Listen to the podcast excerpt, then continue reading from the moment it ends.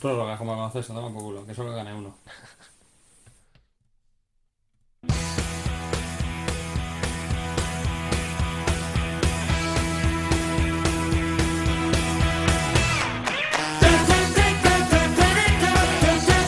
¿Qué tal? Muy buenas, saludos y bienvenidos a este 10 metros de Radio Marca, una hora de fútbol sala por delante, la radio del deporte. Hola Oscar García, ¿qué tal? Muy buenas.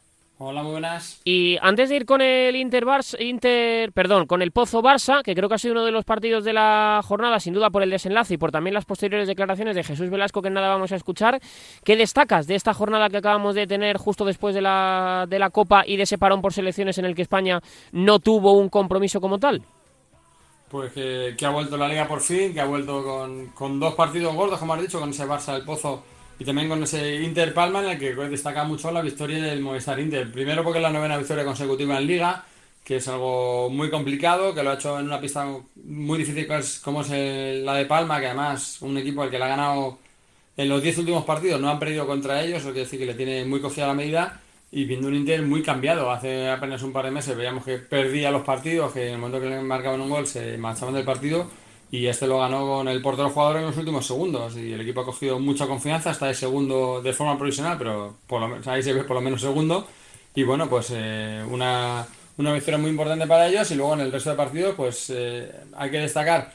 Yo creo una vez más lo que, lo que le pasa a Burela, que se puso 0-3 en Cartagena y no consiguió esa primera victoria, acabó yéndose de vacío, perdiendo 4-3, y la victoria de Industria Santa Coloma, precisamente el rival de Jimby, que, ganó en Valdepeñas, una victoria yo creo que también eh, de mucho valor para el equipo de Javier Rodríguez, que parece que está en un momento dulce, y luego por abajo, pues la victoria de Zaragoza y la victoria de Manzanares, que les destacan, les sacan un poco de la zona abajo, y el Betis, que con, con ese empate en los últimos dos minutos con portero con, con superioridad por la expulsión de Terry en, en, el Aspil, pues no consiguió la victoria y complica al, equipo verde y blanco porque Manzanares parece que ha cogido buen ritmo y Zaragoza, cuando ya, ya tuvimos el otro día a Jorge Palos hace unas semanas aquí, parece que también está ganando en confianza. Lo primero, como decía anteriormente, lo del Pozo y el Barça. Ahora estaremos también con uno de los máximos dirigentes de Movistar Inter y, por supuesto, con un entrenador que nos apetece mucho hablar. Una vez al año siempre tenemos un ratito de charla larga con él. En este caso es eh, Duda, técnico de Cartagena. Pero antes, ese postpartido del Barça Pozo, de ese Pozo Barça. En primer lugar, escuchamos a Adolfo, jugador del equipo blaugrana. De victoria, ¿no? Eh, estáis con bajas, viene la Champions, venimos de perder contra Inter y viene un partido incómodo y complicado de jugar y el equipo hoy da la cara. Sí, está claro que, bueno, que menos que este equipo, esta plantilla, con, con, con lo grande que es este club, que, que no demos la cara en, en estos partidos, eh, sea con la circunstancia que sea de bajas, de, de, todo, al final tenemos que dejarnos la vida para, para, intentar conseguir la victoria y yo creo que hoy hemos hecho un auténtico partidazo, eh, creo que hemos merecido incluso más. Eh, Juanjo ha estado a un nivel increíble, igual que Dida, que en los últimos, finales, en los últimos eh, segundos finales, pues es verdad que se nos ha podido ir el partido y empatar a dos, pero gracias a Dida eh, no ha sido. Pero bueno, yo creo que, que, en líneas generales el equipo ha hecho un paso, hacia adelante, un paso hacia adelante respecto al último partido, que hicimos una segunda muy, parte muy buena también, pero, pero bueno, hemos conseguido la victoria contra un equipazo como es el Pozo y al final eh, esto llena de confianza de cara a lo que viene no era justo el empate. Eh, habíais merecido mucho más durante, durante el partido, pero obviamente el pozo es que llega también. No, está claro que yo creo que, no, que no, no, estaba siendo justo, el juego no era justo el empate en este caso, pero esto es el fútbol sala, eh, delante teníamos al pozo y cuando no las metes al final y, un, y tienes enfrente un equipo como el pozo, pues eh, a la mínima que tienes un despiste, pues, pues ellos la meten y, y bueno eh, menos mal que, que, hemos podido ganar el partido, que, que, era lo importante, era lo que queríamos aquí con, con, nuestra afición y para seguir dando pasos hacia adelante para, para el objetivo que es, que es, el primero de la Liga Regular. La última por mi parte, eh, día festivo, obviamente es un partido atractivo, pero no, feia pachoca. La grada estaba hoy, da gusto jugar así. Sí, sí, este, este es un partido de, de los que a todo jugador le gusta jugar y aquí en, en el Palau con, nuestra gente. Al final ellos nos dan ese impulso que a lo mejor sin ellos hoy no hubiéramos sacado este partido, pero, pero gracias a ellos la verdad que son, somos un jugador más y, y le debemos lo que te he dicho, de dejarnos la vida, se lo debemos a este escudo, pero sobre todo a esta gente que son los que nos representan también. Las palabras de Adolfo y ahora escuchamos también un extracto de lo que dijo Diego Justosi, entrenador del Pozo Murcia, en un partido que fue absolutamente increíble, que tuvo un desenlace al final y que definía así el técnico argentino. De, hablar con él. Eh, Diego, eh, ¿qué te ha parecido? Porque el equipo ha trabajado mucho sin eh, premio final. Sí, la verdad que se puede ver. Al fin y al cabo estos partidos se deciden por muy poco. Creo que fue un partido igualado, intenso, bonito, eh, competitivo. Se, se, decidió por dos jugadas sucias. Yo la veo desde el lado de que para ganar estos partidos, dos balones divididos tenés que ganar. Porque a ellos no le puedes regalar nada. Y bueno, se deciden por dos, dos balones divididos donde no fuimos contundentes, eh, lo puedes poner como mala suerte, lo puedes como no, yo creo que tenemos que ayudar a la suerte y ahí se decidió el partido, ¿no? Eh, claramente después sí, eh, otra de las cuestiones importantes es la finalización, hoy no estuvimos acertados y, y bueno, y si nos escapan, se, se escapan un partido que podíamos haber puntuado. Todo caso, ¿Te ha gustado la reacción del equipo después de la experiencia en la Copa de España? ¿Tenías miedo de que no tuviera hoy aquí la suficiente personalidad? No, no, sinceramente no. El Barça es un equipo que, que te motiva. Eh, el equipo creo que sale reforzado de la Copa, dolido pero reforzado. Y, bueno, y después se hacen partidos realmente bonitos de, competir, ¿no? La verdad que el partido creo que fue un resultado corto, pero las, las situaciones hubo de ambos lados, hubo palos, eh, entonces, bueno, la verdad que el equipo me gustó, te vuelvo a repetir, para ganar este tipo de partidos, los balones divididos, tenemos que ser más contundentes y tienen que ser nuestros. ¿Le supone algo el que el equipo se siga atascando y tropezando con la piedra que es el Barça? Bueno, eh, nada, tenemos que cambiarle la, vuelta, alguna vez nos tocará, estamos cada vez más cerca, creo que no, no, no, tuvimos suerte tampoco hoy, pero, pero bueno, eh, alguna vez tocará, sinceramente, si hay que competir y hay que morir, hay que morir matando y creo que los últimos dos partidos que perdimos, eh, perdimos de una manera honrosa. Los últimos 100 minutos de la primera parte cambia el partido, cuando cometéis la quinta falta, sois superiores al Barça, ¿por qué no tiene continuidad eso en la segunda parte? Y porque a veces no depende solo de ti. Es verdad que no empezamos bien, no empezamos bien. Ellos empezaron mejor que nosotros los primeros 10 minutos. Después se fue acomodando el partido, fuimos acomodando nosotros los cambios, eh, las características de los jugadores. Estamos jugando con, con pocos, como es verdad, que también el Barça juega con pocos. Y, y, bueno, nos fuimos acomodando el partido y empezamos a estar mejor. Yo creo que las 10 faltas que nos pitaron nos lastraron, nos lastraron por nuestra manera de defender. Sobre todo, mira, no pudimos recuperar la pelota al final del partido. Eh, nos lastraron, pero bueno, a veces que, que, ellos por las ausencias, nosotros porque estamos bien, ya son partidos cambiantes porque hay mucha calidad de los dos lados y bueno, en ese momento del partido estuvimos mejor nosotros como también estuvieron ellos mejor al principio. Después de lo que pasó en la Copa, hoy gana el fútbol sala independientemente del resultado, un partidazo entre dos grandes, ningún incidente. Hmm. Creo que los incidentes se dan porque fue una situación atípica de lo que se vivió, entonces a 200 pulsaciones, pero nosotros jamás... Eh, eh, yo creo que el Barça compite con una dignidad y es, y es un campeón mundial por, merecidamente, no porque eh, tuvieron suerte o por los ayuda. Entonces creo que fue un momento muy puntual, de mucho nervio por haberte visto, haber visto ganar la copa y, y, y, que te la quitaran ya habiéndola ganado. Entonces, pero no, no, no, no, no creo que, que, que ni, ni, el Pozo ni el Barça sean equipos. Y hoy se vio, creo que un partidazo, resultado corto, dos equipos buscando la portería, lamentablemente el Barça con mucha baja, nosotros también, pero, pero bueno, lamentablemente sí, obviamente que vamos tristes porque, porque el resultado podía caer de los dos lados y otra vez por algunas circunstancias, pequeñas circunstancias, volvió a caer en lado en contra nuestro. ¿Le condiciona mucho el Pozo jugar sin Tainán? Hoy hemos visto ya la primera experiencia, el primer partido sin Tainán. Nos condiciona jugar sin zurdos. Sin zurdos claramente nos condiciona en la posesión, perdemos mucha posesión porque hay un lugar de la cancha que la ocupamos poco o mal, pero bueno, creo que le pasó al Barça también. ¿no? Creo que ninguno de los equipos pudo jugar al 100%. Tainán, Marcel son jugadores que nos aportan mucho en muchos aspectos y, y, y bueno, hoy creo que, lo sentimos como lo vamos a sentir siempre, pero, pero nada, no hay que buscar excusas, nunca jamás buscamos excusas eh, ante una derrota y bueno, ahora nos queda jugar mucho, muchos partidos sin Tainán y, y, y, nada, hay que hacerse cargo. Con la baja de Tainán hasta final de temporada, digo, eh, el objetivo sigue siendo la liga. Sí, nosotros tenemos que hacer honor a la, a la, historia, al escudo que defendemos. Esperemos que, que, creo que, esperemos que yo sinceramente tengo esperanzas por lo que es por lo que se vio en los videos y por lo que está publicado en el acta, tengo esperanzas de que le rebajen la, la, pena, sinceramente.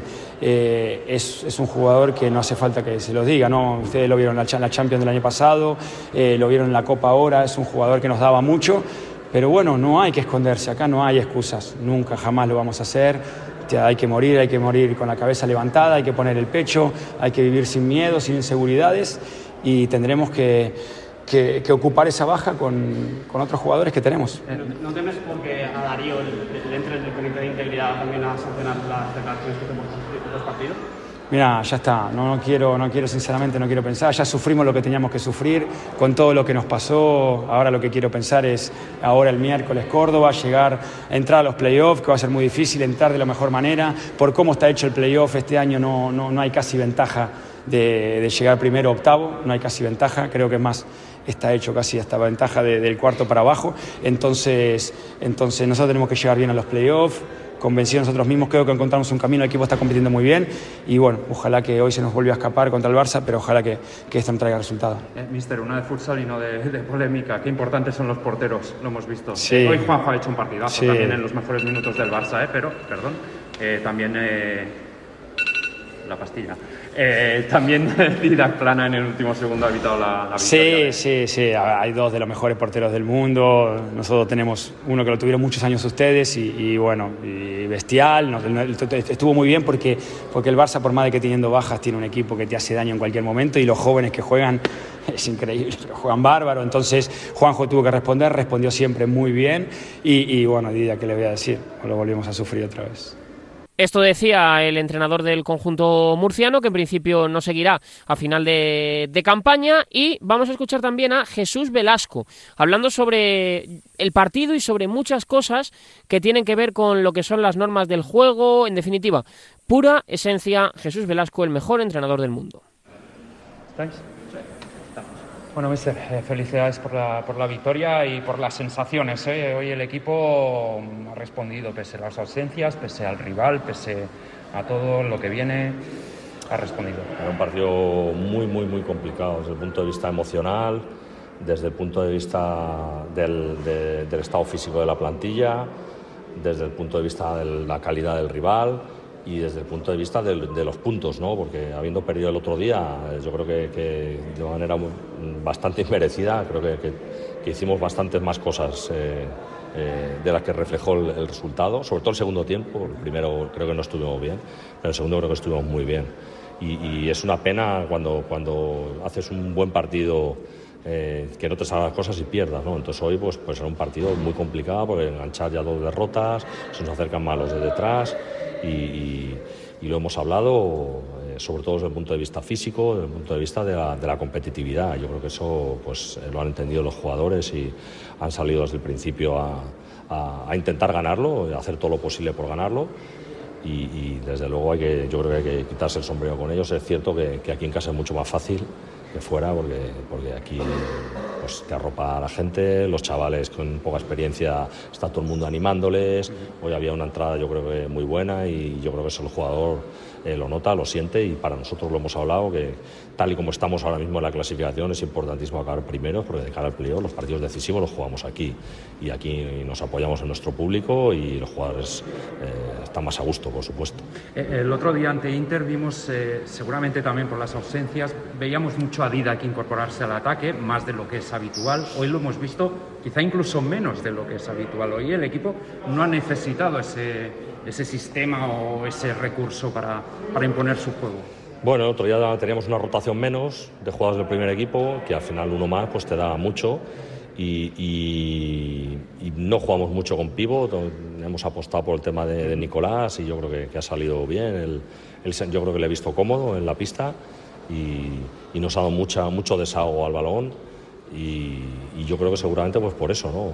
Pero la idea es, contar con él, no contar con él, contar con él, ir, ir, variando un poco para, para, que la defensa no sea capaz de, ajustar un tipo de defensa u otro, esa es la idea. Eh, con el colchón de puntos que, había, preguntábamos antes de Inter, ¿se puede el Barça permitir incluso alguna derrota? ¿no? Pero eh, lo que no podemos permitir es sobrecargar a Sergio, a Adolfo, a Diego, a Marce, a Coelho, que ya estaba eso también hay que gestionarlo. Eh, sí, sobrecargados están. Están muy, sobrecargados de partidos.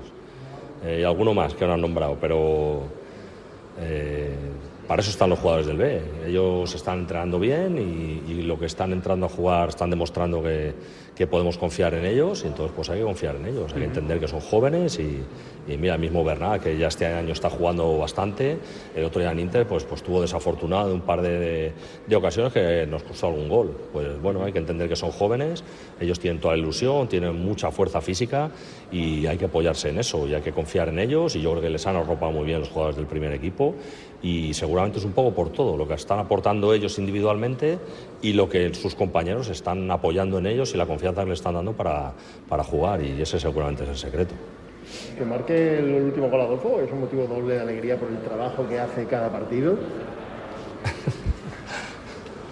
Hombre, es un jugador clave, es un jugador clave. Está siendo un jugador clave, lo ha sido cuando yo no estaba y, ahora que estoy también es un jugador clave. Él lo sabe, que es muy importante. Eh, debería meter más goles todavía, pero bueno, pero bueno, la verdad que eh, siempre es una alegría ¿no? que, que metan y él pues, pues más, claro. Me gustaría que valoras el partido de Marcenio marcadamente como ala, que para mí ha sido clave hoy, si te ha gustado. Sí, es un jugador muy, muy, muy específico, tiene un juego muy específico y yo intento utilizarle en, aquello en lo que él es mejor, ¿no? es la gestión del balón, la salida del balón. Eh, de hecho, muchas veces nos ponemos los dos a discutir porque él quiere hacer una cosa, yo quiero que haga otra y al final estamos llegando a, al idilio, ¿no? a encontrar él el punto de cómodo, de comodidad y, yo a estar contento con lo que él está haciendo. Entonces, bueno, estamos un poco conociéndonos todavía y yo creo que es un jugador que, que, puede dar mucho. Para mí no es un cierre, no es un cierre. Es un armador, es cuando tienes el balón, él sí sale de atrás, te saca el balón jugado. Pero defensivamente para mí es más un, un ala, un ala cierre que, que un cierre. ¿Y puede ser un poco ventajista o ha hecho lo que tú le dices o lo que él quiere? Marcelo siempre hace lo que él quiere. Lo único es que yo le tengo que convencer de que a ver si hace un poquito más también alguna otra cosa, pero, pero es un jugador con personalidad, él sabe cuáles son sus cualidades y yo lo que intento es que las explote, nada más, y hacerle ver pues, cuando eh, puede corregir alguna cosa, puede mejorar algún aspecto muy concreto, pues la verdad es que cada vez está más receptivo y, y bueno, a través de una buena relación, siempre jugador-entrenador no es fácil, pero yo creo que estamos llegando a una buena, a una buena relación. ¿Cómo enfoca Jesús Velasco un partido contra el rival como el Pozo, que sabes que tú vas a tener el balón, sabes que vas a tener que llevar la batuta del juego eh, para ponerse por delante, porque es muy difícil, hasta, los últimos minutos no se ha abierto un poco la, lata? Bueno, yo no sabía que nos iban a dar el balón, porque teniendo en cuenta los problemas físicos que tenemos nosotros, yo preveía que quizás salieran fuerte a, intentar agobiarnos y, y ponerse ellos por delante eh, creo que su, forma de jugar ha sido muy clara desde el principio, han sido muy disciplinados en eso y, han tenido sus opciones de, hacernos daño. Eh, por suerte para nosotros está, está Didac ahí que, que, ha resuelto pues, pues casi todo. ¿no?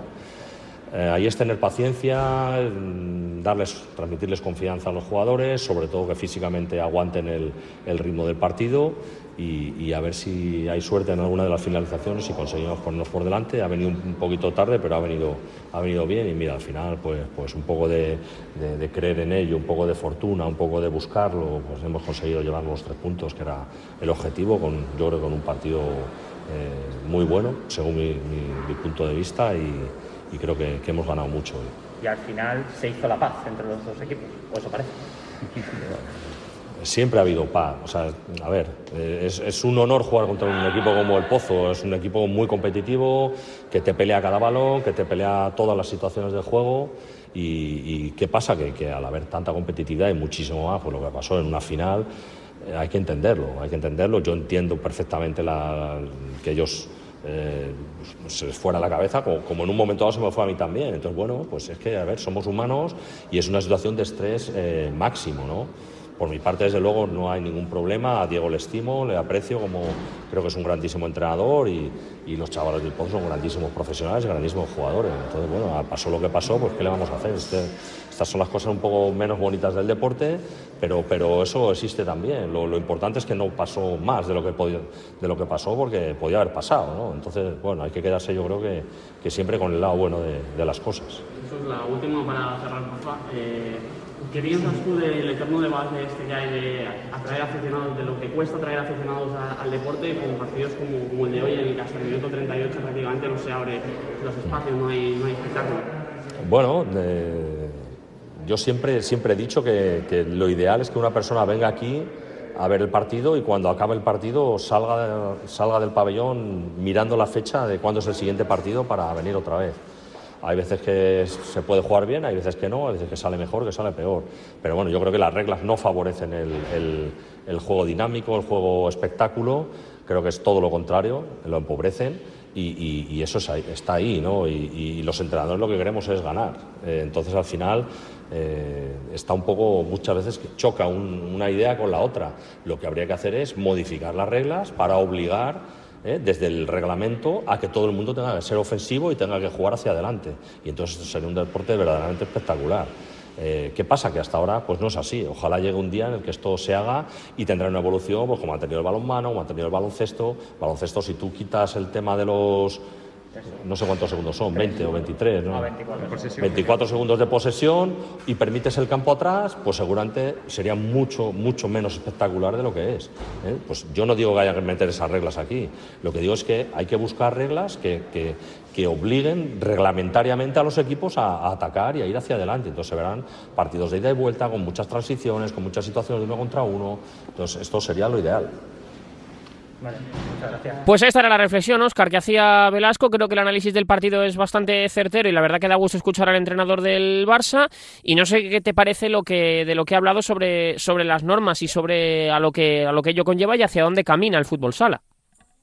Sí, es una reflexión que ha hecho muchas veces eh, Jesús Velasco, lo ha hecho históricamente, siempre se ha quejado de, de los arbitrajes, se ha quejado de, de los brazos, de que hay eh, normas, hay movimientos y sensaciones que impiden el fútbol sala espectáculo y está en su línea. Él siempre, siempre ha hablado de eso, siempre ha apostado por eso, pero también reconoce que esto se trata de competir, un poco como lo dijo el otro día Antonio Vadillo, y que hay que adaptarse a eso. Y entonces él ve, por un lado, que habría que cambiar para espectáculo general y por otro, que, como es lo que hay, pues hay que adaptarse a ello. Y arrancamos este 10 metros de Radio Marca, Oscar, hablando de Movistar Inter, que hace un tiempo hablábamos aquí en la sintonía de, de Radio Marca de un momento complicado del conjunto interista, era una realidad, estaban al borde del precipicio, pero fíjate cómo son las cosas, que se metió finalmente en la Copa de España haciendo yo creo que un papel más o menos positivo, ganando con autoridad a Palma, pese a que se le complicó al final, compitiendo contra el Barça hasta el final, y ahora nos encontramos con un equipo, el madrileño, en una dinámica totalmente diferente.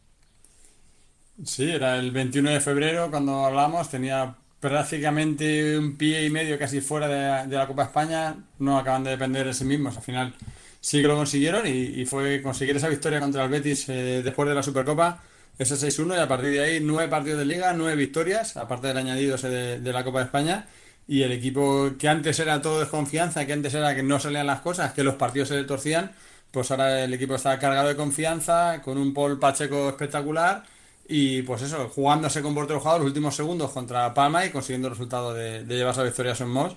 Y desde luego un Movistar Inter muy cambiado, desde luego. Voy a saludar a Javier Lorente, que es uno de los máximos responsables del conjunto madrileño. Hola Javier, ¿cómo estás? Muy buenas noches. Hola, muy buenas. Eh, e imagino que con otro, con otra mirada, ¿no? Con respecto a aquella charla que, que mantuvimos en la que fue prácticamente un gabinete de, de, crisis y ahora el equipo es segundo, el equipo está en una buena dinámica y la verdad que las cosas han cambiado mucho desde aquel entonces. Sí, sinceramente la verdad es que mejorar era muy fácil y lo hemos conseguido. Lo que era difícil es lo que llevamos haciendo hasta ahora, que son nueve jornadas seguidas ganando, ¿no? Y la verdad es que esto, bueno, pues es un éxito gracias al trabajo, pues eso, de los jugadores, que muchos han cambiado, pues, pues, pues desde el principio de temporada hasta ahora, y del cuerpo técnico.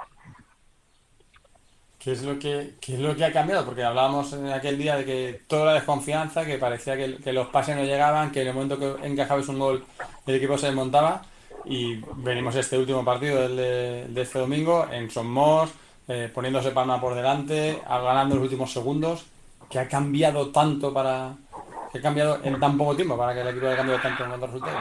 Bueno, yo creo que ha sido el clasificarnos para la Copa.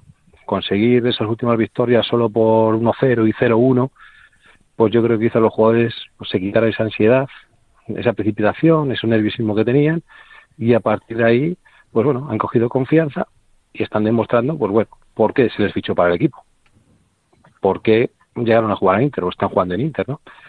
Y nada más, yo creo que ha sido eso, la confianza que ha transmitido, clasificarse para la Copa, que es un objetivo fundamental y primordial para el club, disputar la Copa, que bueno, es verdad que, No lo hicimos fenomenal, pero bueno, competimos en ella, ganamos la primera eliminatoria, la segunda después de haber hecho, hicimos un, un, partido bueno, eh, no, para ganar la base hay que hacerlo excelente y no lo conseguimos hacerlo, ¿no? Y bueno, seguimos con la racha.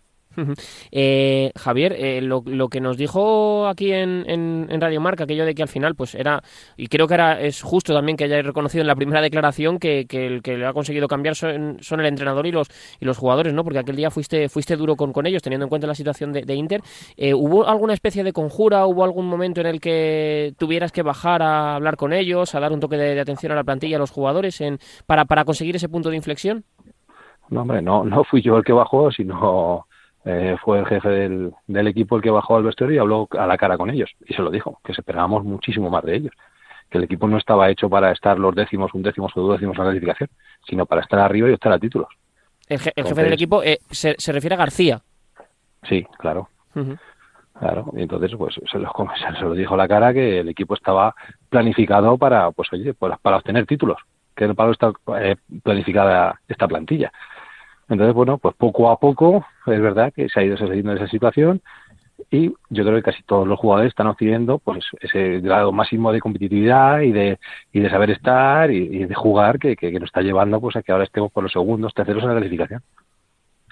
¿Sientes que, que ahora sí es el sitio del equipo? Que, pues no sé si ganar nueve jornadas consecutivas porque eso es muy complicado para cualquier equipo, pero ¿piensas que, que ahora este es el sitio en el que tiene que estar, en el que tiene que estar Inter?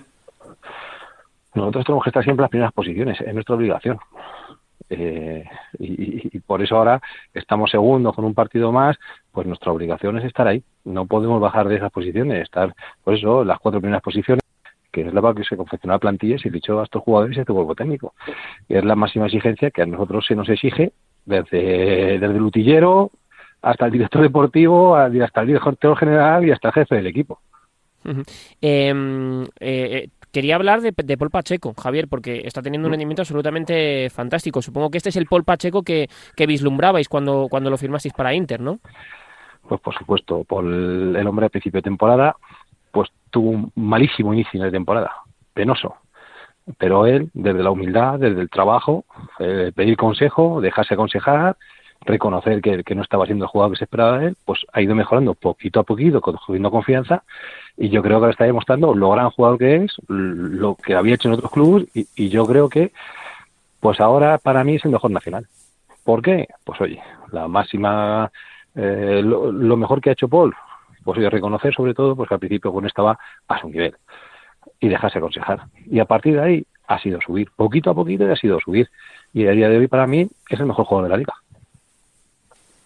Eh, ¿Recuerdas algún momento en concreto, algún punto en concreto que, la situación fuese especialmente complicada? Porque imagino que, la tensión era mucha entre todos. Eh, ¿Recuerdas algún momento concreto en el que dijiste, uff, esto está la cosa muy, muy difícil? A ver, ojalá. La verdad es que jornada tras jornada, si no íbamos consiguiendo la victoria, cada vez iba tornando más complicada. Entonces es difícil decirte un momento, ¿no? Yo creo que era pues, pues muchos partidos que llegábamos y que eh, empezábamos bien y íbamos ganando y siempre al final acabamos perdiendo o nos empataban. No, no te sé decir un partido, es que, es que hubo varios. Porque es verdad que casi siempre empezábamos bien y, y íbamos ganando, pero siempre nos superaban al final. Con lo cual, eh, cada partido eh, era muy complicado para nosotros. Esa es la verdad. Cosa que ahora está sucediendo al revés. Estamos ganando los últimos segundos o, minutos y antes lo perdíamos. El hecho de conseguir la victoria como se consiguió el otro día contra el Barça eh, en casa, ¿fue como una especie de reafirmación de que la dinámica y la tendencia había cambiado? Bueno, yo creo que el Barça tenía bajas, tiene cinco bajas, nosotros tenemos cuatro bajas, porque es que igual, me hace mucha gracia, no, que el Barcelona viene bajo con bajas, sí, por supuesto. Nosotros llevamos con bajas de casi principio de temporada, porque por desgracia Jesús Herrero está ha estado lesionado casi toda la temporada, eh, Raya está lesionado casi toda la temporada, Lucas Tipo lleva lesionado toda la temporada, se ha podido jugar un partido. Mm, es que eh, no hay que quejarse ni hay que lamentarse de las bajas que tienes. Hay que afrontar los partidos con los jugadores que tienes y no con los del filial que ayudan no hay más. Para nosotros ganar a Barcelona eh, era nuestra obligación. Jugábamos en casa, no miramos la baja que tenían ellos ni la que teníamos nosotros. Ganamos igual que el otro día. Pues oye, pues también seguíamos teniendo bajas. Recuperamos a dos jugadores que casi ni Guillermo, que había ido con la selección y estaba regular, y, y Machado y, y aportaron lo que pudieron. Pues fenomenal. Yo creo que al final es la unión de todos los jugadores. Nosotros, a día de hoy, sí que es verdad que lleva, unas, lleva muchas jornadas o varias jornadas mm, siendo nuestro líder Paul y sacando y ayudando y tal, pero yo creo que ha sido pues que dos, tres, cuatro, cinco jugadores se han unido a ese grupo de que lo están haciendo fenomenal. Se están sumando, cosa que antes pues, pues no hacíamos.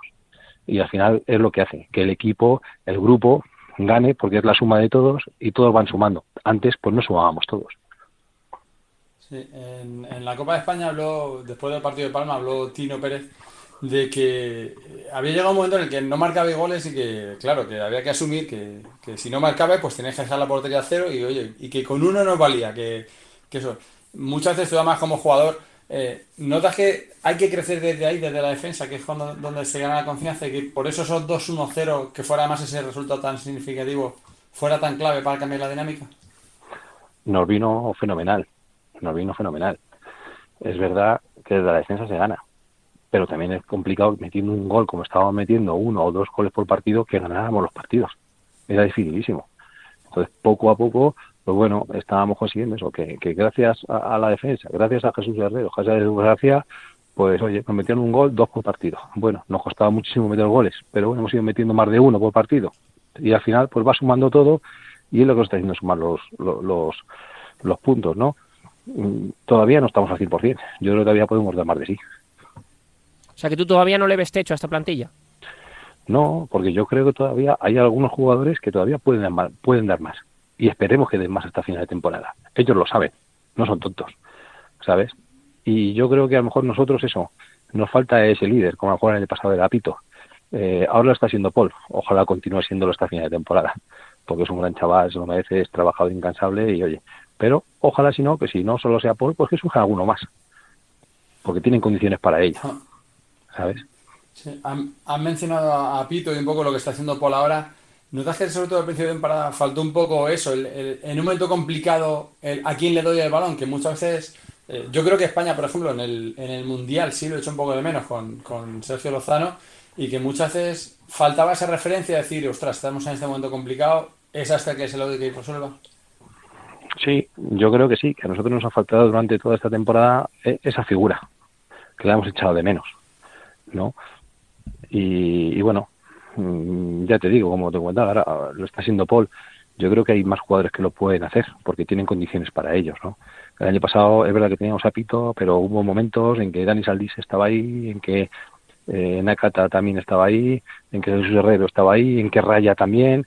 Entonces, bueno, esperemos que este año no sea solo Paul, sino que haya más jugadores que, que, que en esos momentos complicados, decisivos, pues saquen la cara y piden el balón y digan, yo estoy aquí, eh, chicos, eh, doy ese, ese, pasito adelante. El otro día hablábamos con eh, gente de, cuerpo técnico, Javier, y nos decía que el futuro que tiene Jesús García por delante es muy brillante y que le auguráis una gran carrera en el club. E incluso lo comparaban con algunos nombres propios que, ostras, han tenido mucho peso en la historia reciente de, Inter. No sé, ¿qué sensación tienes tú con el, con el joven portero que tenéis ahora en plantilla? Yo tengo la misma para mí eh, Jesús García va a ser un grandísimo portero. Eh, este año está haciendo una mili eh, espectacular en nuestro primer equipo. ha tenido que jugar por, la lesión de Jesús Herrero muchísimos partidos y, casi siempre lo ha hecho bien. Casi siempre. Es normal que alguna vez tenga algún fallo. Con la juventud que tiene, tiene que mejorar, ¿no? Todavía tiene muchísimo margen de mejora. Con lo cual, Jesús García, si va todo bien, y es lo que queremos nosotros sea, pues será nuestro portero de futuro. Confiamos en él, es un chico trabajador, humilde, lo da todo en los entrenamientos y, en los partidos. Se apostó por él y yo creo que no lo va a defraudar. Esa, esa apuesta, más allá de todos los partidos que hacen el juego por la lesión de Jesús Herrero, que es, que es accidental, pero un poco la salida, deportivamente la salida de Alex se explica por ahí, el que Jesús García esté ya como segundo portero, digamos, si tenga más oportunidades? Hombre, que Jesús ya lo demostró el año anterior. Entonces, se apostó por Jesús por sus condiciones. Porque lo había demostrado jugando y entrenando. Eh, entonces, nosotros no teníamos duda o no tenemos duda de que Jesús va a ser no solo el futuro de Inter, sino el futuro de la selección. ¿sabes? Tiene que mejorar, claro que sí. Bajo portería tiene que mejorar eh, y con los pies tiene que mejorar, pero tiene una edad que si va todo bien y el chico sigue trabajando como está, es el futuro, futuro del equipo, el futuro de España. Así que hemos apostado por él. Eh, hace poco, hace unos días, comunicabais que, Tino Pérez no va a seguir a, final de, campaña, Javier. Yo te quería un poco preguntar por eh, que, me imagino que la sensación un poco es lo que, lo que hemos escuchado y visto y leído estos días, ¿no? Que, pretendéis hacer una especie de, reformulación de lo que venís trabajando estos últimos años, porque es verdad que la llegada de Tino venía a continuar un poco el trabajo hecho por Jesús, un concepto de fútbol sala parecido, habían trabajado juntos. Pretendéis ahora hacer otra cosa diferente, ¿no? Otro proyecto nuevo sí, desde la Junta Directiva, bueno, se ha pensado pegar un cambio y, es la decisión que se ha tomado, ¿no? Eh, vamos a ver si en el futuro pues estamos eh, estamos en la buena dirección o no. El tiempo lo dirá. Entonces, por el momento, es, la decisión que se ha tomado. Confiemos, si va todo bien, en que Tino se pueda despedir de la mejor manera posible y ojalá seamos campeones. Y la próxima y la próxima temporada, pues bueno, pues tengamos, digamos, otra manera distinta pues, pues de, de ver el fútbol sala. Sí, el, hecho de comunicarlo ahora, más en, un buen momento de resultados, ¿ha sido una decisión vuestra? ¿Ha sido una decisión de Tino? ¿Por, qué se decide? una cosa es la decisión, otra cosa es la comunicación. ¿Por qué se comunica? Bueno, porque se decía así de la Junta Directiva, ¿no? Así de, las dos partes, pues tienen tiempo suficiente para buscarse el futuro, tanto el club como el entrenador. Y es más fácil para las dos partes, no por otra cosa. Eh, ¿Vosotros sabéis ya quién va a ser el entrenador la temporada que viene? Sí, ya lo sabemos, sí. ¿Y lo, puedes decir o no puedes no, No, todavía no se puede comer, no se puede decir. Pero tú ya lo tienes decidido 100% y sabéis quién, quién es, ¿no? O sea, está cerrado. Sí, sí, sí, sí, sí, sí. eso está claro, sí. ¿Y, te apetece ver ese equipo la temporada que viene? Es decir, ¿te apetece que llegue ese momento de poder pegar un cambio, teniendo en cuenta eso sí, y, dejando claro que el trabajo de Tino Pérez pues ha conseguido títulos importantes el año pasado, el año anterior ganando aquella liga que fue tan complicada, confinamiento y, y mm. demás, dejando claro eso, ¿tienes ganas, te apetece iniciar este nuevo proyecto? Yo, sinceramente, lo que tengo ganas ahora es de ganar esta liga. Cuando llegue el 1 de julio, te ya tendré ganas de algo más. Pero lo que tengo ganas ahora, si va todo bien, es de que en la liga regular quedemos lo más arriba posible y que luego cuando llegue el playoff, igual. Nuestro objetivo es Europa y tenemos que llegar a la final y si va todo bien, ganar la liga, que es para lo que se hizo este equipo, se contrató a estos jugadores y a este entrenador. Más adelante, Dios dirá, a partir del 1 de julio ya, ya buscaremos otra cosa. Si te diera elegir entre ganar la liga y, estar en Europa, aunque ganar la liga implica estar en Europa, pero si te diera elegir, ¿te vale con, estar en Europa el año que viene? A ver, en Valer está claro que, el objetivo es jugar en Europa la próxima temporada, ¿no? Lo que pasa que desde el club, mm, pues los objetivos que se buscan es ganar. Y este año, por desgracia, el único título que nos queda es ganar la liga. Y es lo que nosotros aspiramos. No, y, no hay más. El año pasado, pues fíjate tú, nos fue fenomenal, ganamos casi todos los títulos, de, cinco pues ganamos tres, y este año tenemos opción algunos más, tenemos opción algunos sin estar en Europa, no hemos podido conseguirlos, pues nosotros vamos a por la liga. Que quedamos luego subcampeones y, y nos da opción estar en Europa, pues fenomenal. Aunque quede todavía temporada y que, no sé, hace unos años, por ejemplo, vivimos el caso de, Borja Díaz, que eh, se encontraba pues en un momento complicado de minutos y demás, y se hablaba incluso de una posible salida, y luego al final terminó siendo un jugador importante en aquel final de temporada y se ganó renovar y ahora es el capitán de, del equipo. Eh, ¿Prevés muchos cambios de cara a la temporada que viene, Javier? Es decir, ¿va a haber mucha revolución en la plantilla? No creo que haya muchos cambios porque mm, muchos jugadores tienen, o sea, tienen, tienen contrato y lo normal es que sigan en el club. O sea que una revolución tampoco puede haber en el club. Pero tenéis fichajes cerrados, igual que tenéis el entrenador cerrado, ¿tenéis fichajes ya cerrados? Sí, algún, algún, algún jugador tenemos cerrado, sí, cada próxima temporada. Eh, Javier, yo te quería preguntar por un aspecto, porque la semana pasada estuvo aquí con nosotros eh, Vadillo, entrenador de, Palma. La semana anterior estuvo Quique Bonet, que es uno de los hombres eh, importantes en el Pozo en cuanto a la organización y, demás, y hablaban de que el fútbol sala está cambiando, de que Quique dio la posición de que no reconocía el fútbol sala. Y Antonio Vadillo dijo, pues prácticamente lo contrario, que lo que hay que hacer es adaptarse al fútbol sala y que si en otros países se juega otra cosa y nosotros no les ganamos, igual tenemos que cambiar. Em, estaba poniendo un poco en contexto, pero me gustaría preguntarte, eh, analizando un poco todo, desde tu posición siendo uno de los hombres importantes en Movistar Inter, ¿qué sensación tienes tú con respecto a nuestro deporte, al 40 por 20? Lo que estamos viviendo a día de hoy en España y también a nivel global, con todo el tema de las normas, todo lo que está trayendo, lo, que pasó en la Supercopa, no sé. ¿Qué, análisis haces del fútbol sala, tú que llevas también muchísimos años ligado a, al futsal? A ver, las normas cambiaron hace muchos años, no han cambiado hace un año o dos años. O sea, no sé por qué nos llevamos las manos a la cabeza, porque eh, las normas cambiaron hace muchísimos años. Yo, cuando jugaba yo en la selección, te estoy hablando que yo terminé jugando en la selección en el año 2000, eh, las normas ya habían cambiado. En España las cambiamos al poco tiempo y desde entonces son las mismas. ¿eh? Que se ha sacado hace poco, hace, bueno, hace poco, no sé, 10 años, 12 años, no me acuerdo ya, 2, 14 años llevaremos con las con la mano, los cornes y tal y cual. Vale, muy bien. ¿Que ahora sale más el portero jugador? Sí, es verdad. ¿Que no le gusta a mucha gente? Es verdad, también, correcto. ¿Que el arbitraje podríamos cambiarlo? Sí.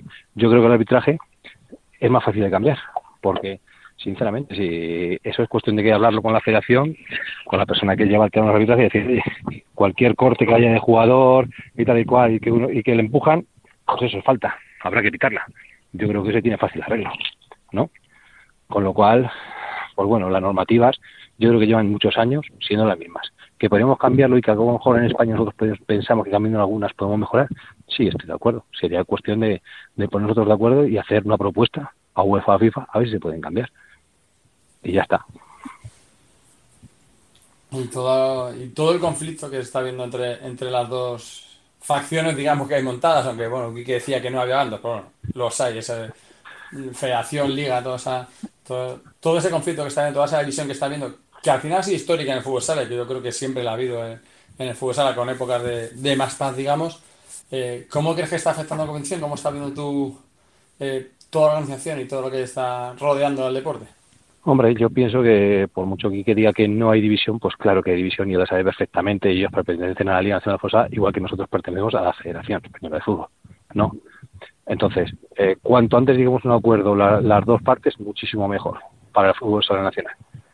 Esa es la realidad, ¿sabes? Entonces, al final, todos tendremos que ceder para que el fútbol sala crezca y volvamos, yo creo también, o sea, ese pequeño bajón que hemos pegado, lo volvamos a recuperar.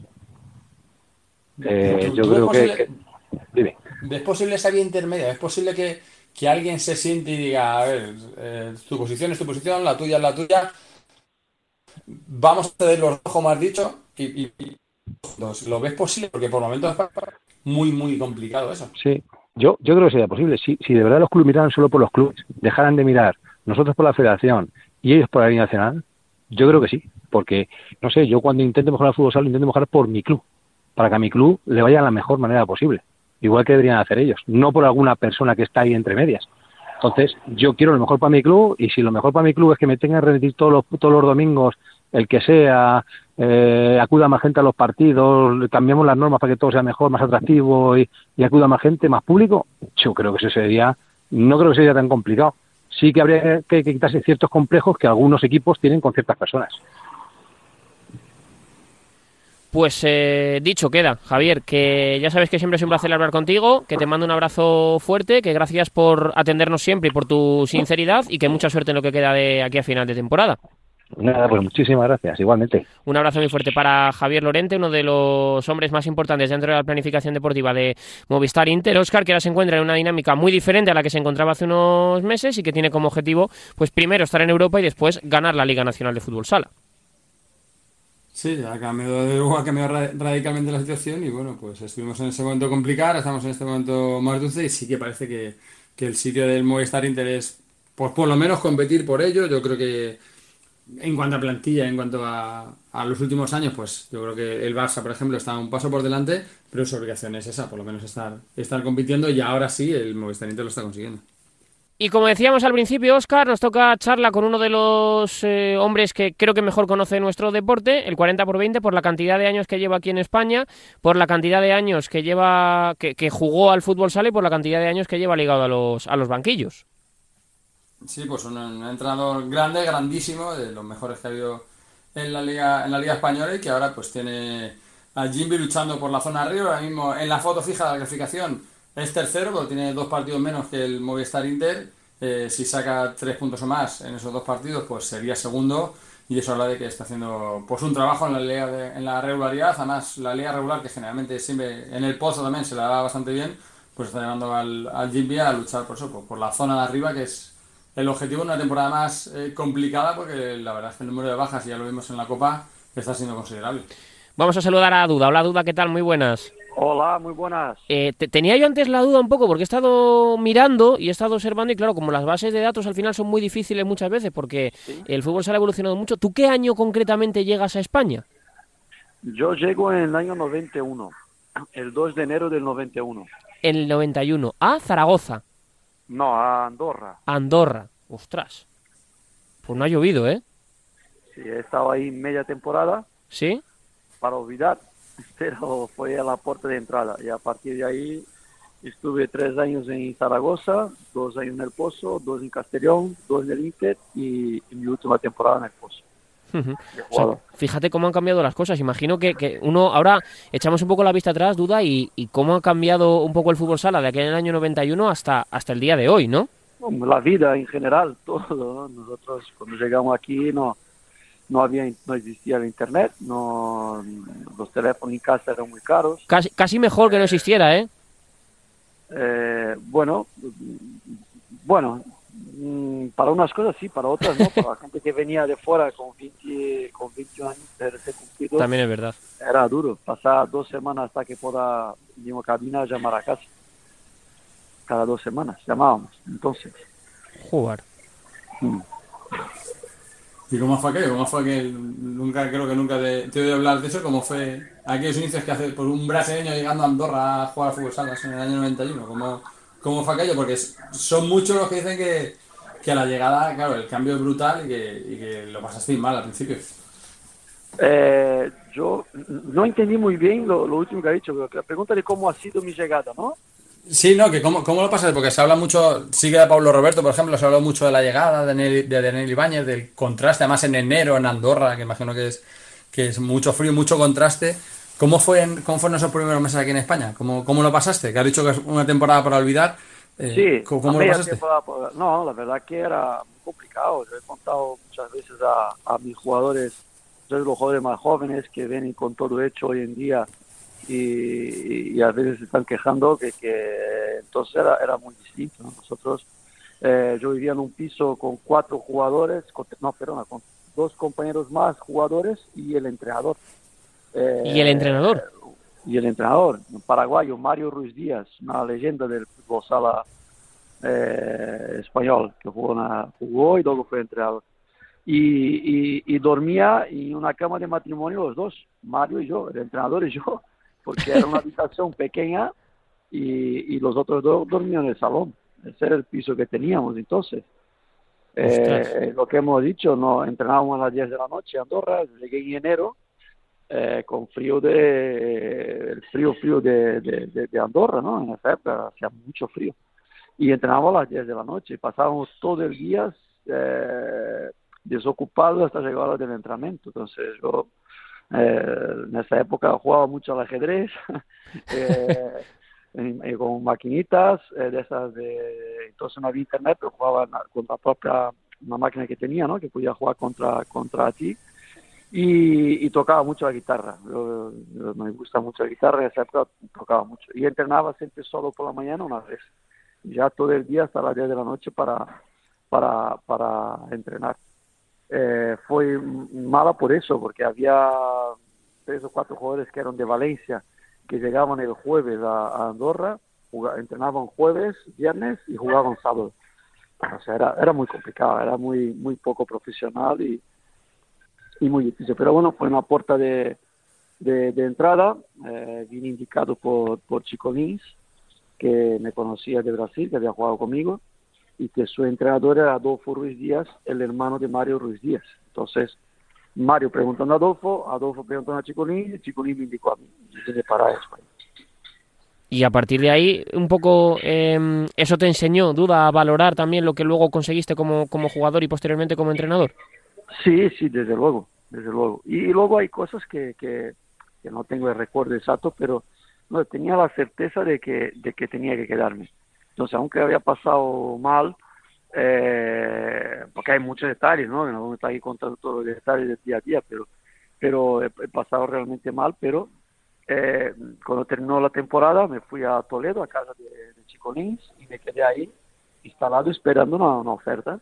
Apareció de Zaragoza, que era un club recién ascendido a primera división, que quería que fuera a probar, fui a probar, y- y todavía en la postemporada, antes de empezar la temporada, eh, le gusté, eh, fiché, me fui a Brasil de vacaciones y ya, y ya empezó de verdad mi carrera en España.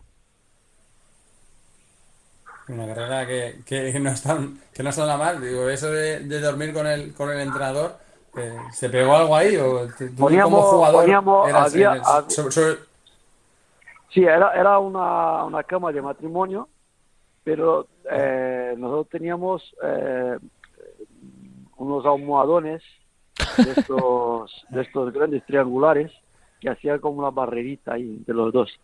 Para quemar, separar, ¿no? Para quemar, para Ya. quemar no me metiera mano. Sí, sí, no era barrita. A- aquel, aquel duda jugador eh, pensaba que podía seguir como entrenador, porque entonces ni se te pasaba por la cabeza. Sí, sí, siempre. Yo siempre fui entrenador. Yo siempre me he sentido entrenador. Desde los juveniles me sentía entrenador. Siempre participé y eh, en el equipo siempre, eh, y algunos casos como segundo entrenador y otros casos cuando eh, hacía en mi, en mi- ese jugador que, que intenta ayudar al entrenador y otros en mi cabeza mismo iba, iba, iba pensando qué haría en este caso, qué haría en el otro caso. Siempre fui, fui un poco entrenador, la realidad. Ujú. Eh, ¿qué- ¿Qué le diría el duda entrenador al duda jugador? Ah, muchas cosas, muchísimas cosas. Yo mm, sí que, que creo que podría haber sido mejor, mejor jugador, pero eso, claro, eso imagino que, que, que la, la, la experiencia que uno tiene en la vida siempre te hace mejor. Está claro que en cualquier profesión, uno cuando tiene ya 50 años, pues eh, ve cosas que, que antes no las veía, ¿no? Eh, pero yo, mm, sobre todo, ser más, eh, mm, más exigente con el, con el compañero, porque eso, la exigencia, cuando tú exiges al compañero, te está exigiendo también. Te hace eh, pensar, hostia, no puedo fallar porque si exijo a él, tengo que exigir. Y yo creo que he estado en algunos grupos mm, que tenían que haber hecho algo más en la liga, eh, conseguir mejores resultados y un poco fue por esa, yo, yo me, me culpo un poco por esa falta de, de, de exigencia hacia los demás para poder exigirme a mí mismo y ser, y ser mejor de equipo. Mm. Por Siempre- evitar siempre por decís evitar que- discusiones que a veces son, son importantes. Siempre, siempre decís que, se disfruta como jugador, que en la vida se disfruta más el, el como jugador. Tú has llegado, da la sensación de que tú como entrenador también lo has disfrutado mucho. Eh, ¿Tú disfrutas más como jugador que como, que como entrenador? Hombre, eso, eso siempre, nunca. La vida del jugador es mucho más, es más, más de disfrute que la del entrenador, en el sentido de que tú entrenas y te vas a casa. Hay, hay jugadores más que se preocupan más, son más profesionales, pero no es lo mismo, ¿no? El entrenador está en la, en la tesitura de, de que es responsable por todo, mientras que el jugador es una parte de un grupo, es, una parte de... eh, hay gente con más responsabilidad que otros que, que, que, que, que buscan, se exigen más o tienen más preocupación con, con, con el grupo, pero en líneas generales eh, la vida del, del, del entrenador es más complicada que la del jugador.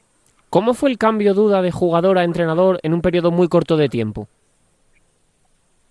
Fue porque yo, como dije, yo siempre me sentí entrenador, entonces tenía los cursos hechos y con la etapa de Madrid lo, lo había hecho los cursos de tercer nivel, de segundo, no, de primer y segundo nivel, y, y cuando yo estaba en el pozo y una y una comida, una post comida con el director deportivo de final de temporada, pues me comentó, preguntó cómo era un juego con Galone ahí del, del equipo, me preguntó que qué entrenador yo indicaría, traería, qué opinión, qué, qué, qué entrenador creía que era ideal para nuestro grupo.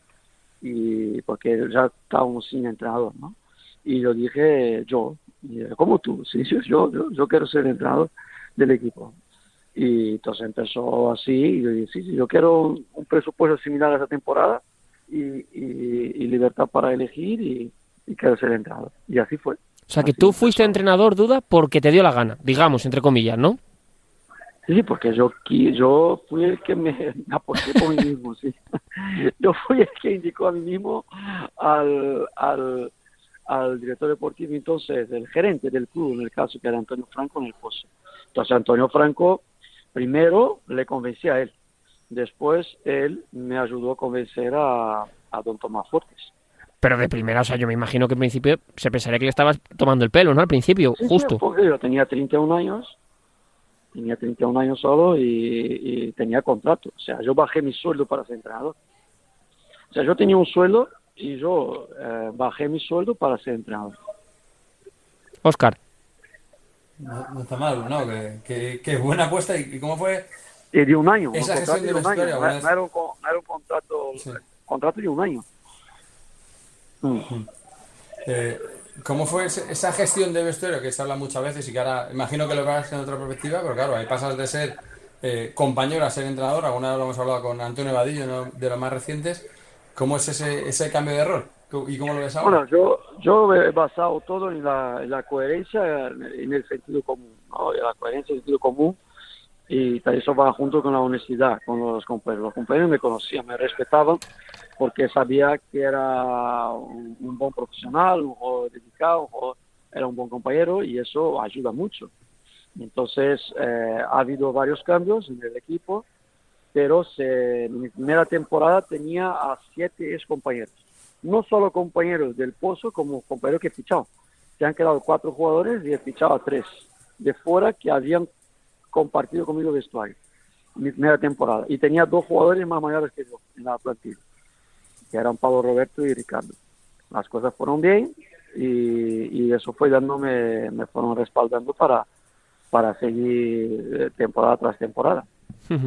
Eh, Duda, eh, yo creo que ya has hablado muchas veces de tu salida del pozo, pero a mí me gustaría saber, personalmente para ti, ¿cómo es el día uno cuando dejas de ser entrenador del pozo? Es decir, levantarte por la mañana y no, no, no tener la responsabilidad de, pues qué sé yo, ponerte a pensar en la temporada que viene, en el entrenamiento siguiente, en qué hacer, ¿no fue un poco, un poco extraño? ¿No, ¿No fueron unos días un poco difíciles? Sí, hombre, claro, muy difícil, claro, todo muy complicado, porque además no, no me lo esperaba, no tenía o sea, tenía preparado, ¿no? Entonces fue, aunque se ha dicho con, con cierto tiempo, que fue en abril cuando se me ha comunicado, pero no me fue apareciendo, no me apareció equipo rápidamente, entonces estaba ahí un poco hasta bien adelantado el verano, no tenía a, a dónde ir a trabajar, entonces fue todo muy, muy difícil, sí, porque eh, es como un, de alguna manera es un hijo, ¿no? Que tienes que hasta estado mucho tiempo ahí, eh, era un proyecto eh, no solo de primer equipo, un proyecto de bases, eh, había muchas muchas cosas en que habías colaborado, colaborado a que a que estuvieran funcionando bien y, y fue fue difícil, pero bueno, todo entendible y como como cualquier persona que deja de trabajar eh, en un sitio que está trabajando muchos años con con con la con el añadido de que es una profesión un poco distinta, ¿no? Porque está la opinión de la gente, es una, tienes una, la gente comenta, la gente habla, entonces no es lo mismo, pero es un poco similar, también similar a un divorcio, ¿no? Se puede decir también, cuando se hay un divorcio hay, un, hay un, los primeros, los primeros, primeros días, primeros meses, primeros incluso años son, son traumáticos. ¿Y cómo fue esa experiencia fuera? ¿Cómo valoras el tiempo que pasaste fuera de España? ¿De qué te sirvió? ¿En qué aprendiste? Ah, se aprende, se aprende a, a adaptarse. Llevaba mucho tiempo y solo había entrenado este, este equipo. Eh, llevaba mucho tiempo y te, te ap- aprendí a ver, sobre todo cuando fui a Kuwait, a ver eh, el fútbol sala desde otro prisma, ¿no? Prisma distinto, ver a los jugadores. eh, también yo pido porque siempre el Pozo tenía la plantilla más o menos siempre hecha, eh, apostaba siempre por gente, fichaba, estaba acostumbrado a fichar casi gente para la base prácticamente. y alguno que otro jugador diferencial para la primera plantilla. Entonces empecé a ver el fútbol sala en que, eh, de otra manera, en que, en que, en que hay muchos jugadores eh, en el mundo, que hay muchos otros campeonatos, que hay eh, otros tipos de, de, de, de, de, forma de trabajar, porque en Kuwait era muy distinto, luego en Italia también, y eso eh, más, que, más casi como que como entrenador que como persona mismo. Me ha hecho, me ha hecho bien por, por bajar ahí de un, de un sitio que estabas, eh, no la palabra no es cómodo, pero pero que estaba que estaba bien y que, que aunque metía presión y quería ganar y quería hacer sacar resultados, pero la la, la, tranquilidad o la puede ser la tranquilidad de, de un puesto de trabajo eh, bueno, pues te, te daba y que dejaba de tener. Eh, Duda, ¿cómo está siendo esta etapa en, en, Cartagena? ¿Cómo fue el inicio y cómo estás ahora? Eh, tú a nivel personal, es verdad que tenéis muchas bajas, pero ya sois unos habituales en la Copa de, de España, que era algo que el club no tenía. Jugasteis unas semifinales el año pasado, este año competisteis hasta el final contra el Barça, ahora tenéis otro partido contra el equipo culé. No sé, cuéntame un poco cómo ves al Cartagena actualmente y cómo estás tú en el, en el club de contento. Bueno, el, club de contento no, no creo que, que, es contento la palabra, pero están satisfechos con mi trabajo porque hemos renovado ahora el compromiso que teníamos para dos temporadas más. Eh, la inversión también es más grande, hay que decir, entonces los resultados también tienen que ser mejores. Investimento, la inversión, sí, inversión. Y, y nosotros, eh, yo estoy muy a gusto porque se está queriendo mejorar el, club desde el minuto uno que he llegado. No noto esa, esa, esas ganas de que, de que seamos mejores a cada, a cada día, a cada temporada desde el club. Y, yo, el grupo se va formando a mi medida, como eh, se, me escucha mucho y todo eso te da, te da mucha... Mmm, te, te, es una respuesta ¿no? muy positiva hacia lo que tú haces y eso siempre te anima a seguir y a, y a seguir y a, y a, intentar conseguir cosas importantes aquí en Cartagena. ¿En qué punto está el equipo? ¿Cuándo crees que voy a llegar el punto de, de no ganar títulos? Porque al final ganar eh, la línea es muy complicada y siempre, eh, pues eso, entre ganar y no ganar es, eh, es muy difícil, pero ¿Dónde crees que está el punto del equipo en el que pueda decir, estamos ya para competir por títulos, para estar en finales, para poder competir con los grandes? ¿Dónde ves que puede es ser? Muy, es, es muy complicado, es muy complicado de saberlo, ¿no? Pero esa temporada mismo, eh, si me preguntas hace, hace dos meses, diría que ya, porque la Copa de Rey se ha escapado por penalti, es una posibilidad muy buena, ¿no? De estar en la final four, eh, eh, asequible, que sea fácil, pero una final four asequible para poder conseguir un título. Vamos a ir a Bepen, a Jaén, Uma, eh, Industria, que son buenos equipos, pero en el caso no estaría Jaén, estaríamos nosotros. Eh, más fácil que estuviera Barça, El Pozo, Palma, Inter, ¿no? Ahora mismo, ¿no? Entonces, eh, fue una, una, una, oportunidad perdida, que fue un palo muy duro. Y la Copa de España esta temporada que tuvimos la, la, no tuvimos mucha suerte en el sorteo, el partido fue bueno, pero nos, nos faltó ese, ese pequeño acierto para ser decisivo y, y marcar diferencia y pasar Roma. Yo creo que nos, mmm, esa temporada también tuvimos, también hay que decir, el infortunio de, la, de las lesiones que nos han condicionado mucho en ese partido contra, en un partido contra Jaén teníamos muchísimas bajas, ¿no? Entonces, todo eso también influye pero estamos ahí luchando por, por, por estar preparados para el momento de, dar el salto y conseguir alguna final. Primero hay que conseguir una final para, para querer luchar por título.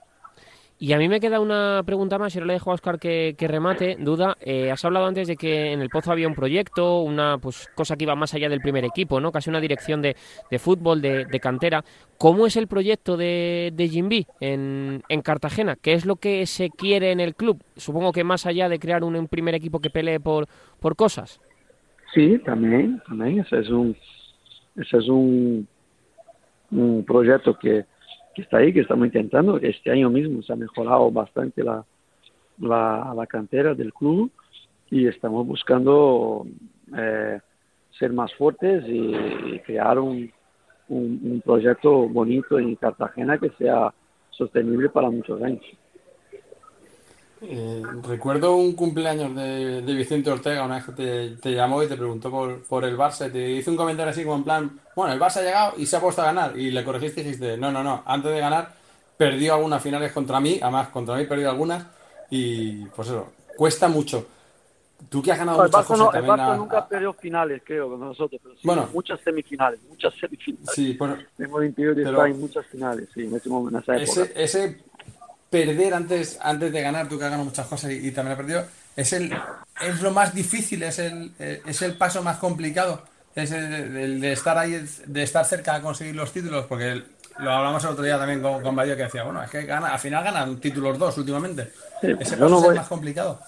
Sí, yo no voy a descubrir nada, o sea, no voy a descubrir, están ahí, los resultados están ahí. Mira Palma cuánto tiempo está intentando con, con buenos equipos, con, con posibilidades reales y al final eh, es complicado ganar, ¿no? Eh, el Pozo que lleva mucho tiempo también sin ganar, sin ganar un título importante, desde 2010 sin ganar Copa Liga. eh, eh, prácticamente el único equipo que salió de la consiguió salir eh, victorioso en un torneo como Liga Copa en los últimos, no sé, 15 años puede ser, puede ser el Jaén, ¿no? Que todos los demás títulos son del Pozo, Inter y Barça. Es muy difícil ganar ganar títulos, pero es posible, eh, sabe que es posible y, y, y lucharemos por, por estar ahí en este, en este grupo. Todos queremos algún día ser dominadores de, del campeonato y crecer con el proyecto. Em, pues duda, que te agradezco mucho este ratito y mira, es que antes has dicho una cosa eh, y me ha, me ha parecido bastante, claro, ilustrativa de lo que ha sido tu, tu, tu carrera en el sentido de la relación y vinculación que has tenido con el Pozo, ¿no? Que has dicho que el Pozo para ti es casi como un hijo, algo así No. creo que, que me pareció entenderte. Bueno, hay que cuidar con, con- con las cosas, o sea, la- la- las bases, las bases del pozo ¿Sí? en este momento, pues mm, la sensación de pérdida un poco era un poco como eso, ¿no? Porque cuando te veía, en ese momento, en aquel momento, eso fue un sentimiento de aquel momento. Cuando, cuando estabas ahí en Kuwait y veía las fotos o noticias de que el juvenil del pozo, el cadete del pozo, y, y tú no, no hacías aparte de aquello, era duro, ¿no? Un sentimiento duro en aquel momento. Eso eh, ha pasado y, y ese era el sentimiento, como que como que es algo que tú has ayudado, he dicho claramente la palabra, Ujú. eh, pues entre comillas y todo, eh, ha colaborado a que, a que, a que ese proyecto existiera y que fuera y que, que estuviera fructificando, ¿no? Saliendo de los frutos y que ya no hacías parte de eso y eso, eso en aquel momento pues dolía, pero eso eh, era así. Vale, pues era lo que te quería preguntar porque me ha parecido un poco eh, curioso, ¿no? Esa sensación y ya, pues dicho y contado queda. Duda, que siempre es un placer hablar contigo, que te mando un abrazo muy fuerte y mucha suerte en lo que queda con Jimby Cartagena en lo que resta de campaña, ¿vale?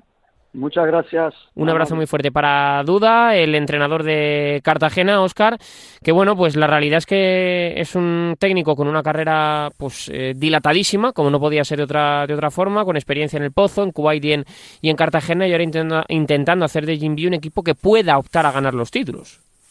Sí, y siempre ha sido ambicioso, siempre ha aspirado al máximo y ya lo ha dicho, que puede estar luchando, no solo ha dicho ganar, sino ha dicho dominar. Así que, pues desde luego ambición no le va a faltar a este proyecto con duda, por, con duda al frente. No cabe duda de que así será. Oscar García, un abrazo muy grande y hasta la semana que viene. Un abrazo. Hasta aquí llega este 10 metros de Radio Marca. Chao.